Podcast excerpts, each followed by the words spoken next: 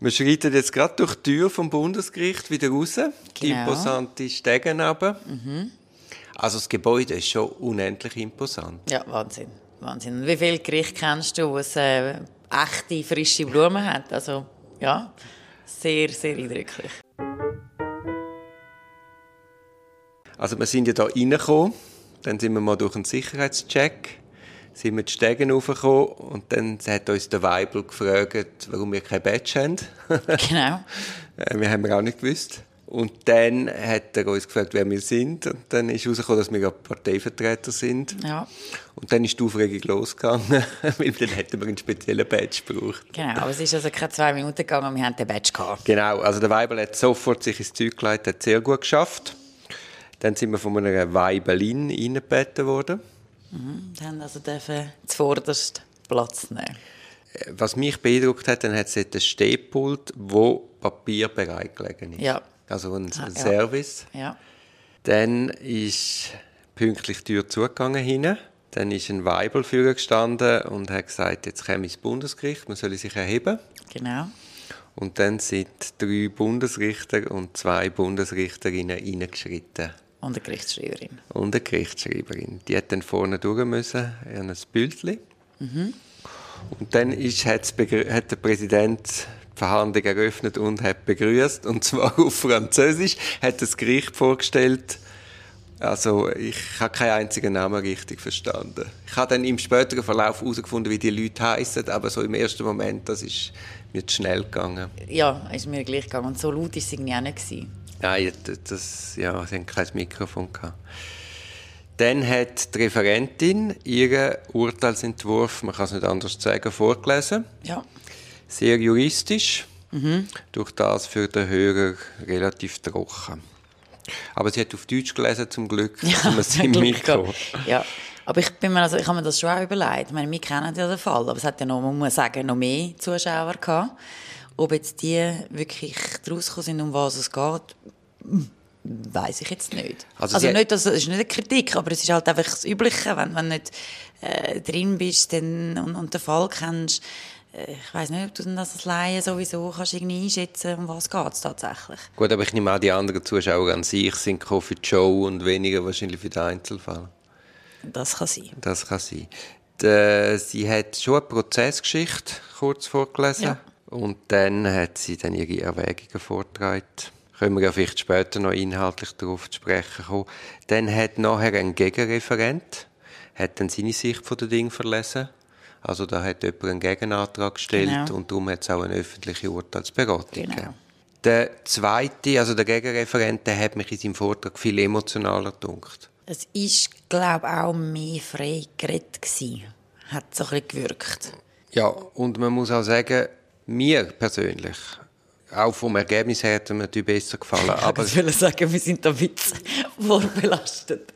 Aber er hat mich dunkt, dass er eine weitere Sicht hat. Also die Referentin ist schon sehr am Rechtlichen geklebt. Oder? Und, und er hat doch das in einen viel größeren Kontext gestellt, die ganze Geschichte. Also er ist mir mehr vorgekommen wie das Bundesgericht. Ja, offensichtlich ja, aber auch, also nein, jetzt tue ich einen Spoiler. Ähm, er ist der Einzige geblieben, um das vorwegzunehmen. Aber ja, es hat ein bisschen was, ja. Also weißt du, wie ich meine? Ich meine, vom Bundesgericht hast du ja die Vorstellung, also wir haben ja die Frage, aus unserer Sicht, haben wir die Frage nach Lausanne genügt das Gutachten, das die Behörden gemacht haben, genügt das von der Qualität her? Wir haben ein methodenkritisches Gutachten gehabt, das sagt, es genügt nicht, von einer riesen Kapazität. Und wir haben nochmal ein Gutachten gehabt von einer behandelten psychiatrischen Therapeutin oder Therapeut, wo auch sagt, zu einem anderen Schluss kommt.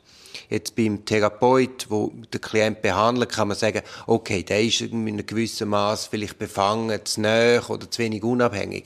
Aber beim methodenkritischen Gutachten, wo sich ja einfach mit dem Gutachten aus handwerklicher Sicht auseinandergesetzt hat, ist das nochmal eine andere Frage. Du kannst nicht einfach jeden Privatgutachter in den gleichen Topf rühren, finde ich. Finde ich auch, finde ich auch. Aber und jetzt, die Frage ist sagen, aber nicht eben, Thema Und was gewesen. ich will sagen, wir tragen, in unserer Sicht tragen ja. wir diese Frage auf ja. und man kann es vorwegnehmen, die Referentin hat das weggetatscht, nämlich mit einfach der alten Rechtsprechung zu Privatgutachten. Ja. Das hat denen wie nicht gelangt, um das Gutachten von der Behörde wirklich kritisch zu hinterfragen. Also das hat niemand. Das hat, der Gegenantrag hat diesen Teil nicht aufgenommen. Es ist nicht um das gegangen. Genau, also für die Bundesrichterinnen und Bundesrichter, die eine ganz andere Frage beantwortet, ja. als wir gemeint haben, dort aufzutragen. Ja. Also die haben das SEC abgehandelt im Sinn, es ist ein Privatgutachten, das hat grundsätzlich keinen Wert. Und dann hat die Referentin hat die en Detail die Rechtsprechung vom Bundesgericht zusammengefasst. Wir haben die Rechtsprechung kennt und darum sind wir enttäuscht, weil es gibt jetzt doch neue Bücher, neue Lehrmeinungen, wo wir intensiv daraus zitiert haben, oder? Es ist altbekannt, das Handbuch von Thierry Urweiler, Endras, Hartl und Graf, Strafrecht, Psychiatrie, Psychologie. Also haben wir intensiv daraus zitiert und dort ist der Ball nicht aufgenommen worden. Also die haben jetzt die neue Lehrmeinung hinsichtlich Privatgutachten das ist für sie nicht Anlass gewesen, allenfalls die Rechtsprechung in Frage zu stellen, wo die Referentin natürlich sehr gut zusammengefasst hat. Ja. Also hast du das auch so ein bisschen gesehen? Mhm. Ja, du schüttelst. Ja. Du, nein, du schüttelst nicht den Kopf, du nickst. Ja, ich, ich bin ein bisschen ähm, ernüchtert, sagen wir es mal so. Ja, wir sind es, ein bisschen enttäuscht. Ja, ja es, es öffnet so für mich ganz viele Fragen, ganz viele äh, Sorgen, dass wenn also, und das ist ja schon, auf das ist ja schon eingegangen worden, dass das Privat das private methodenkritische Gutachten von jemandem gemacht worden ist, der sonst eine behördliche macht. Man hat immer so nicht per se irgendwie etwas abgesprochen, aber gefunden, ja, aber du bist halt eben doch privat. Und wenn man sich dann weiter überlegt, und das ist ein das, was mir äh, die ganze Zeit im Kopf umschwirrt, ein methodenkritisches Gutachten vermag man ja auch eher als Privatgutachten.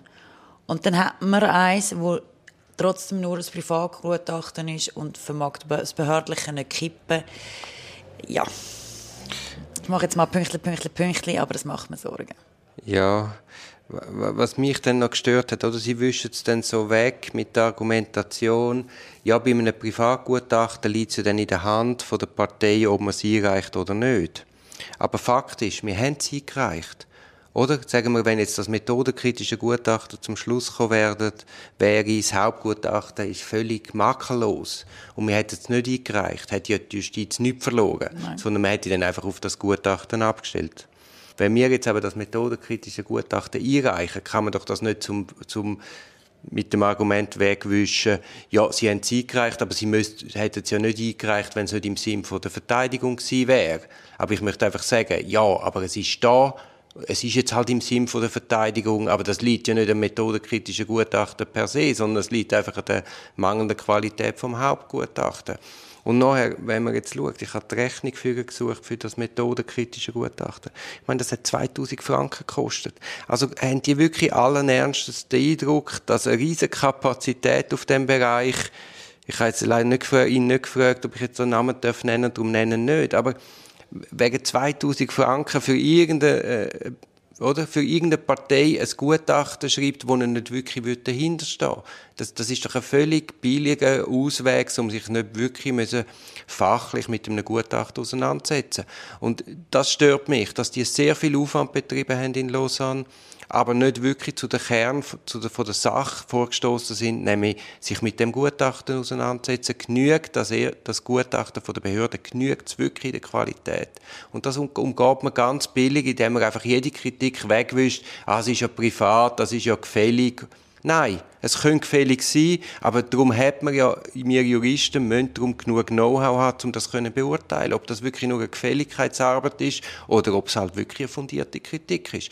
Und das ist der Ball, den du vorher äh, mir zugespielt hast, oder? Es ernüchtert uns und, und wirft uns die Frage aus, ja, was können wir denn noch machen? Ja. Weil Fakt ist ja, das Methodenkritische hat ja nur gesagt, das Gutachten ist schwierig in der Schlussfolgerung. Es hat Zweifel gesagt. Wir haben ja nicht das anderes, was das Gegenteil gesagt hat, sondern wir haben gesagt, hey, das lange nicht, ich müsste nochmal ein neues einholen. Eben, ja, das verstehe also, ich eh nicht. Man hat da eine Befundlage, die ein bisschen trümmelig ist. Also da muss doch, und dann hat man über vier, fünf Instanzen einen riesen Aufwand, um das wegdiskutieren, unsere Kritik, unsere Zweifel, oder? Oder man will sie gar nicht sehen, man lässt sich nicht mehr ja. auf Debatten ein, anstatt der ganze Aufwand, wo jetzt das Bundesgericht hat mit dem mit dem raussuchen und ist jetzt genug gerügt oder ist nicht gerügt worden. Hey, den ganzen Aufwand hätte man sich doch einfach können sparen indem man halt das Obergutachten einholt, wo dann halt unsere Kritik auch aufnimmt und erklärt, warum allenfalls unsere Kritik falsch ist. Echt? Aber dann hast du eine Diskussion an der eigentlichen Materie und, und nicht die, die Debatte, ob man jetzt eine Debatte führt. Ja. Ich möchte schnell, wenn du erlaubst, aus unserer methodenkritischen Begutachtung was vorzulesen.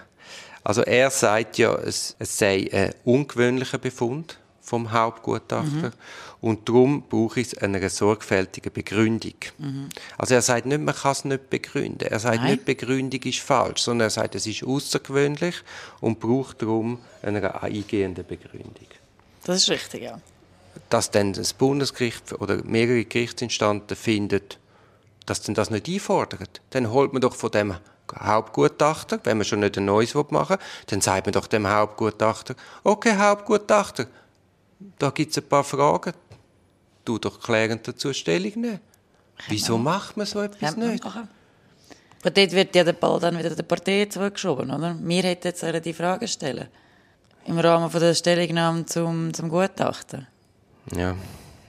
Gut, und nachher sagt er eben, es ist ein außergewöhnlicher Befund und nachher schreibt unser Gutachter, methodenkritische Gutachter, diesbezüglich ist aus methodenkritischer Sicht problematisch, dass der Unterzeichner Mühe hat, die Schlussfolgerung des Gutachters anhand der Befunde nachzuvollziehen. Also wenn das nicht zu, zu Fragen von Seiten der Juristen Anlass bietet, was denn? Ja, aber Dori, das sind die Fragen, die eben nicht wirklich Thema sind, sondern es war Thema Privatgutachten, oder ist ihm nicht unabhängig, ist ihm ein Auftragsverhältnis, egal ob es etablierte Fachperson ist oder nicht. Punkt. Also ich, noch zwei, drei kleine Zitate. Dadurch entsteht der Eindruck eines spekulativen Störungskonzepts und dann die in eine überdies wenig aussagekräftig bzw. unspezifische Diagnose begründen ja. Eben, also mir fällt also ich, ich finde, jetzt hat man so viel Aufwand seitens von der Justiz betrieben, aber wirklich über die Qualität vom Gutachten hat man einfach nicht diskutiert. Nein. Und das gibt für mich nur die Schlussfolgerung, wir Juristen haben zu wenig Kapazitäten und wir sind dem Know-how von diesen Gutachtern ausgeliefert. Ja, das kann man so zusammenfassen, ja. Also sonst würden wir es ja diskutieren und kritisch hinterfragen und allenfalls auch kritisieren. Müssen wir, ja. Müssen wir definitiv. Was ich auch noch ein bisschen komisch gefunden habe, uns wird vorgeworfen, wir hätten zum Teil appellatorische Kritik mhm. geäußert. Mhm. Aber wenn wir sagen, das Hauptgutachten ist mit, aus methodisch-kritischer Sicht ungenügend ja und mir ein methodenkritisches Gutachten einreichen, wo sich im Detail zu dem äußert und mir ja das auch wieder den Ball aufnehmen, dann frage ich mich schon, was müssen wir machen, dass nicht Kritik nicht appellatorisch ist? Ja, das habe ich mich auch gefragt, ja. Vor allem, wenn die Vorinstanz eine Diskussion verweigert, indem sie einfach immer die gleichen Textbausteine kopieren, kommt es ja gar nicht zu einer Debatte. Wir, sie sagen, das Gutachten ist super. Wir sagen ja, es ist ungenügend. Sie sagen wieder, es ist super. Wir sagen, es ist ungenügend. Also wenn dann das Bundesgericht kommt und sagt, wir haben nur appellatorische Kritik, dann muss man ja vorher einhängen und sagen, ja, aber das Urteil an sich, wo wir dagegen anrennen, ist auch nur appellatorisch, weil die schreien einfach genügend, genügend, genügend, ja. ohne uns zu sagen, warum es genügend ist. Ja, ich weiss. Also ich, ich finde es ein bisschen gemein, also es ist jetzt wie ein kleines Kind, das brüllt, aber ich finde es gemein, wie man, wie man dann der, der die Sache, der, der die Sache ans Bundesgericht trägt, dass man dem so eine höhere, eine höhere Rügeobliegenheit auferlegt, wenn die vorinstanzlichen Urteile sich nicht wirklich damit auseinandergesetzt haben. Mhm. Also ich finde, wo ist denn der Unterschied zwischen hinreichende Begründung unter einer Behauptung. Das ist ja ganz ein schmaler Grad und du kannst ja immer sagen, es ist nur eine Behauptung. Also wo ist die Begründung und wo ist die Behauptung? Also ich finde es noch schwierig, unsere, unsere Beschwerde zu sagen, es ist nur, nur eine Behauptung. Gut, zum Glück da sind, sind sich ja nicht alle einig. Das ist ja immerhin das Positive gewesen. Auch das Bundesgericht intern ist nicht ganz einig, ob jetzt das wirklich appellatorisch ist immer oder doch nicht immer oder wie fest oder doch nicht fest und wie fest man es eben am Kläger, wie du es nennst, oder am Beschwerdeführer oder dem, was aufträgt, kann anlasten. Immerhin das, finde ich. Aber auch wahnsinnige Hürden, ne? wo, wo man muss überwältigen muss, um, um dass man beurteilt bekommt, was eigentlich Grundsatzfrage ist. Und, und so eine wichtige Frage, wo es ja wirklich so viel Literatur, neue Rechtsprechung sogar teilweise dazu gibt, dass man das muss überdenken Ja, oder und zumindest hätte ich erwartet, zumindest hätte ich erwartet, dass nicht einfach die Rechtsprechung vorgelesen wird, die Zusammenfassung von der Rechtsprechung, sondern die Rechtsprechung hat sich weiterentwickelt. Und dann gibt es neue Lehrmeinungen. Und dann hat man sich mit der auseinandersetzen. Ja. Und das ist doch eine Aufgabe vom Bundesgericht, dass sie sagt, okay, wir hinterfragen es nochmal, was ist wirklich der Wert von einem Privatgutrecht. Ja, und eben weiterdenken, das ist mein Punkt. Wenn man sagt, Privatgutachten sind nur Parteibehauptungen und sind nicht unabhängig, was, was, was ist ja unsere Chance, um irgendein Gutachten in Frage zu stellen? Ja, nichts, gibt es nicht mehr. Ja, eben. Und das ist das, was mir so aufliegt. Das ist das, wo ich irgendwie denke, oh Gott. Wenn eben, ausgeliefert. Gutachter X sagt Z, für immer und ewig in Stein gemeißelt. Okay. Also gut, dann hat eben der Gegenreferent hat dann referiert. Er hat, äh, er hat ich, ich, habe, ich habe einen grossartigen Vortrag gefunden. Er hat äh, aus Goethe zitiert und er hat äh, Odysseus hat da den Fall ein bisschen verglichen, wie der Odysseus, wo an einen Mast gebunden wird, damit die Sirenen nicht locken können. Also nein, ganz gross gewesen, auch, auch rhetorisch. Also eben, es ist nicht nur einfach ein juristisch trocken gewesen. Dann hat, ist dann der dritte, ist eine dritte Meinung, also der dritte Bundesrichter, der hat auch wieder auf Deutsch gelesen. Mir ist aufgefallen bei dem Positionsbezug, dass die aufeinander haben können Bezug nehmen. Das heißt, man hat den Hauptantrag von der Referentin gewusst und der Gegenantrag vom ja, Gegenreferent, die haben es ja. gekannt. Also es war nicht eine Debatte im Sinne, man hat frei die einzelnen Rechtsfragen erörtert, sondern jeder hat etwas vorbereitet, vorgelesen. Ja, es ist schon auch noch, ich glaube, teilweise ergänzt worden, sogar spontan, aber die Mehrheit ist, ist bekannt gewesen, ja. Also, habe ich auf jeden Fall das Gefühl gehabt. Die vierte war eine Bundesrichterin, die hat auf Italienisch gelesen. Mhm. Die hat dann gemeint, die griechische Mythologie verharmlose Konsequenzen und der Fall.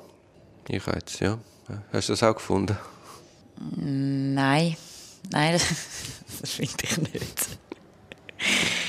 äh, ja, das ist, äh, ja. Dann hat der Präsident gelesen auf Französisch. Mhm. Und er hat dann immerhin da das Buch, das ich vorhin zitiert habe, Urwiller und E. Altera, hat er, hat er einmal zitiert. Hat ja. Bezug genommen auf das Buch. Dann ist es keine 30 Sekunden gegangen und der Herr Duribonin hat seinen Laptop getippt. Dann hat die Gerichtsschreiberin auf eine Stellungnahme verzichtet.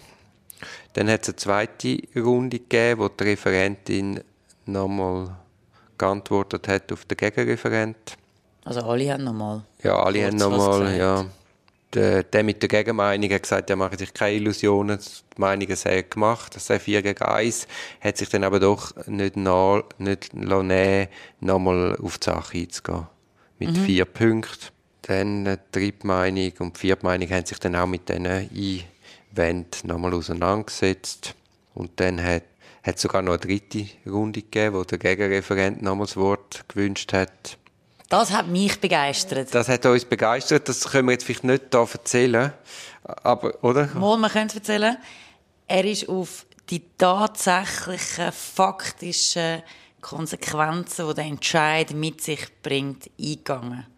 Also, was heisst es im alltäglichen Leben? Was bedeutet jetzt das? Es ist eben nicht, äh, äh wir entscheiden über eine juristische Frage, sondern es betrifft den Menschen nachher hinten dran. Und was bedeutet das im alltäglichen in der Leben? In der Umsetzung. Also für den Menschen, aber auch in der. Umsetzung. Weil ich habe genau das gedacht, genau das gedacht und dann Aber das wäre doch die Aufgabe vom Bundesgericht. Ja. Also das ist ja eine Rechtsfrage oder ein Recht ist ja nicht losgelöst von den Konsequenzen, sondern immer im Hinblick auf Konsequenzen. Ja. Und dann ist dann abgestimmt worden mit Handaufheben. Ja. 4 zu 1 gegen uns. Hast du eigentlich auch ausstrecken Wieso? Du hast auch eine Meinung dort drin gehabt, oder? Ich habe auch eine Meinung gehabt, ja. Dann hat man noch über Kosten debattiert. Und dann hat der Präsident das Urteil verkündet. Und dann ist die Weibel im Führer gestürmt und hat äh, sofort so eine menschliche Schranke aufgebaut und hat uns rausgewiesen. Da ich noch am Tippen war, bin ich nicht gerade aufgekumpelt und rausgerannt. Und dann hat sie mir also dreimal gesagt, ich muss jetzt gehen. Ja. Das habe ich ein bisschen komisch gefunden. Ja. Ich glaube, es im Verein sind glaube alle verschrocken, dass du dich verabschiedet hast. Obwohl wir das ja eigentlich immer machen. Wenn wir aus dem Gerichtssaal laufen, dann wir uns immer verabschieden. Aber ich glaube, die waren überrascht. Dass jemand Radio sagt? Ja. Das ist mir nicht aufgefallen. Mir ist einfach aufgefallen, dass man mir etwa dreimal gesagt hat, ich darf ihn nicht aufnehmen. Das stimmt. Das ist, weißt du so, es ist eben Duri Bonin, Podcaster und Anwalt. Das äh, hat sich jetzt eben leider rumgesprochen. Nein, nein, das glaube ich nicht. Einmal. Nein, nein, ich glaube nicht, dass das Bundesgericht das lost, aber ja. Ja, dann sind wir raus und versuchen das jetzt zu verdauen. Ja. Ich schlage vor, wir suchen ein lauschiges Plätzchen und trinken mal ein Bier. Und lernen die Eindrücke auf uns wirken. Aber es ist also, auch wenn das Resultat, kann man ja sagen, nicht zu unserer Zufriedenheit ist, es ist imposant, das mal zu erleben. Es ist imposant, das einmal zu erleben. Jetzt, wir haben ja, also, wir haben ja beide auch mal bei Gericht geschafft. Ja. Und ich versuche mich jetzt gerade zurückerinnern, wie dort die Urteilsberatungen sind. Das ist ja dort überhaupt nicht, da hat schon jeder vorbereitet mit Handnotizen. Aber so ausformuliert, wie es jetzt da die fünf Bundesrichterinnen und Bundesrichter gemacht habe ich jetzt das in der Praxis bis jetzt noch nie erlebt. Und beim Obergericht ist auch noch in meiner Anfangsphase von meiner juristischen Anwaltskarriere ist auch noch gewesen, dass du öffentliche Urteilsbegründungen ja. hast. Und dort war es so, gewesen, dass der Referent seinen Urteilsvorschlag vorgelesen hat. Ich verstehe nicht, warum er denn das vorliest und nicht einfach knapp und knackig. Das kannst, kannst du auch ein bisschen frei vortragen. Aber da müssen wir nicht mit Stein werfen, weil wir selber Anwälte lesen ja auch Zeug vor. Es ist ja ein Vorlesen durch und durch und ja. eben nicht ein freies Plädieren. Weil man eben auch keinen Beweis abnimmt, ist das dann überhaupt möglich so. Aber aus meiner Gerichtszeit ist, ist es viel freier gewesen, die Debatte. Weißt du, da ist ja schon durchs Vorlesen hat man, hat man nur so bedingt ist ja zu, zu wirklich einer, einem Reiben und einer Auseinandersetzung gekommen an der Thematik. Das stimmt, ja. Aber so ein bisschen kann man sagen, ist, ist schon so gewesen. Aber ja, das stimmt, es ist sehr beschränkt der Fall gewesen. Aber vielleicht liegt es eben daran, dass die Meinungen zu sehr gemacht schon sind. Aber ich frage mich auch, oder, jetzt hast du vier Reis, aber wenn du so, wenn du derab vorbereitet reingehst, dann ist es ja nur eine Vorlesung von Meinungen und ein Aufstrecken und gar keine Urteilsberatung im Sinn, wir debattieren jetzt darüber. Weißt du, wie ich meine? Ja, weiss, du liest vor, und weil du musst dann gar nicht vorlesen, weil die Meinung, das ist ja wie im Griechischen, im Griechischen, früher in der Gerichtsverhandlung hat man einfach, es ist plädiert worden und dann hat man gerade das Urteil gefällt mit Aufstrecken. Also es hat, man hat nicht mehr diskutiert im, im, im Gerichtsgremium. Und so ein Vorlesen verhindert ja auch ein Stück weit die Auseinandersetzung an der Sache. Ja, vielleicht ist das eben vorher schon. In der Cafeteria? Nein, nein, mehr einfach, äh, ich weiß nicht, wie das genau läuft, aber man kriegt äh, den Antrag und vielleicht eben den Gegenantrag. Und also offensichtlich haben sie das kennt, aber vielleicht ist man dann eben schon, hat man die Auseinandersetzung schriftlich schon und hat dann eben vielleicht doch das Gefühl, man weiß nicht jetzt, was A oder B sagt und hofft dann, dass das, was man in dem Gegenantrag beispielsweise aufgeschrieben hat, dass es irgendwie sich ein bisschen setzt und ein bisschen äh, vor sich hingedeiht und vielleicht anlässlich von dieser Beratung dann tatsächlich eben etwas kann bewirken kann. Das ist jetzt meine Hoffnung. Gut, aber wir haben viel zu wenig nein, Erfahrung. Wir nicht, nein, ja. Aber das war jetzt nicht eine Debatte, gewesen, wo man ernsthaft diskutiert hat, sondern man hat Meinungen gehabt, man hat sie vorgetragen und das war es gewesen. Ja, ich brauche ein Bier. Das ist ein Podcast aus der Reihe Auf dem Weg als Anwältin. Ich hoffe, der Podcast hat dir gefallen. Für mehr Podcasts schau doch auf meiner Homepage www.duribonin zusammengeschrieben.ch. Viel Spaß beim Entdecken von weiteren Podcasts.